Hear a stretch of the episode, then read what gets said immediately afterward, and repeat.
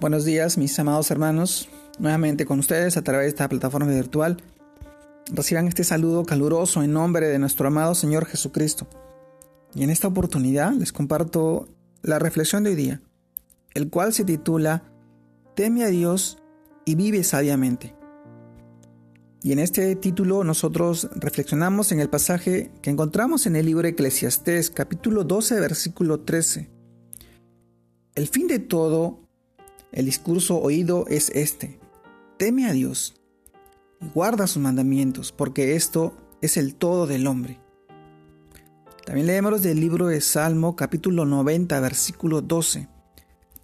Enseñamos de tal modo a contar nuestros días que traigamos al corazón sabiduría. Salmos capítulo 90 versículo 12.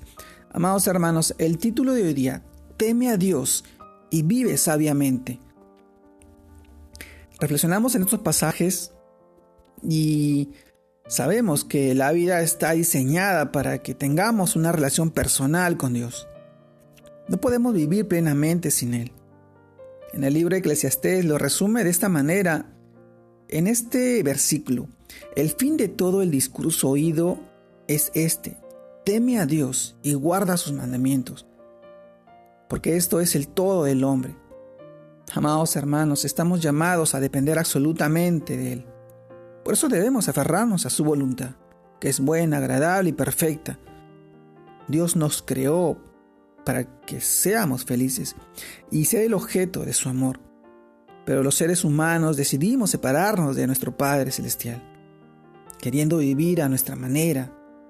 Nuestra vida está incompleta, porque no podemos caminar en este mundo solo con dos dimensiones cuando fuimos diseñados en tres.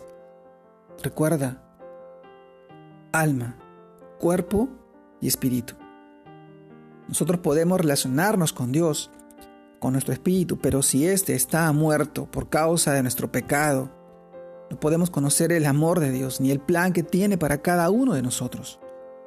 El autor de Eclesiastés, después de haber experimentado todo lo que un ser humano puede hacer en esta vida, empieza este capítulo dando un consejo a los que apenas están comenzando a vivir, que dice, acuérdate de tu Creador en los días de tu juventud, antes de que vengan los días malos y lleguen los años de los cuales digas, no tengo en ellos contentamiento. Eclesiastes, capítulo 12, versículo 1. Amados hermanos, la, la verdad es que nada debajo del sol puede satisfacer el corazón humano. Solo Dios Solo Dios recuerda. Por eso es una invitación a volver a acercarnos a Él y a relacionarnos debidamente con nuestro Creador. Porque algún día envejeceremos y tendremos que evaluar cómo hemos vivido durante tantos años. Si realmente fuimos felices o cumplimos con nuestro propósito aquí. O si tenemos a Dios, entenderemos que nuestro cuerpo se desgasta, pero el espíritu y el alma regresan a Él que fue quien lo diseñó, quien lo dio.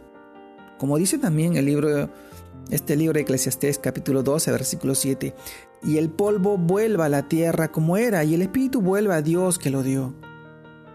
Sí, mis amados hermanos, este cuerpo es simplemente una tienda de campaña en la que vivimos temporalmente.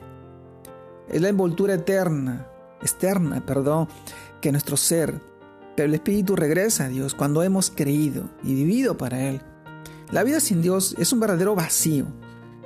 Si la estamos viviendo nada más que para el aquí y el ahora, de ser así, algún día descubriremos que todo lo que tenemos en nuestras manos no fue nada más que un puñado de cenizas y que delante de nosotros se encuentra toda una eternidad al lado de nuestro Creador, de nuestro Señor Jesucristo. Amados hermanos, alguien dijo una vez, cuando era niño reía y lloraba y el tiempo se arrastraba, cuando era, cuando era joven soñaba y hablaba y el tiempo andaba. Cuando llegué a la madurez el tiempo echó a correr. Cuando llegué a la vejez el tiempo voló veloz. Muy pronto, al seguirme andar el tiempo desapareció. Amados hermanos, en otras palabras, la vida es muy corta para no vivirla bien. La única manera es conociendo a Dios, conociendo a nuestro Señor, temiéndole, reverenciándole en adoración y obediencia. Y en este tiempo yo te invito a que puedas vivir de ese temor de Dios, a que puedas vivir sabiamente, teniendo la sabiduría que solamente proviene del cielo y está en su palabra. El escudriñar cada día su palabra, en hacerla tuya, para vivir sabiamente y poder conducir bien a tus hijos, a tu familia, a tu hogar, llevando esa palabra de sanidad y de bendición en los corazones de aquellas personas que están, que están a tu alrededor y necesitan tanto de ella. Te mando un fuerte abrazo, Dios te guarde y te bendiga, esperando y deseando que esta palabra pueda construir en ti una vida llena de bendición al lado de nuestro Padre Celestial. Gracias por estar ahí. Saludos a todos mis hermanos. Dios los guarde y los bendiga.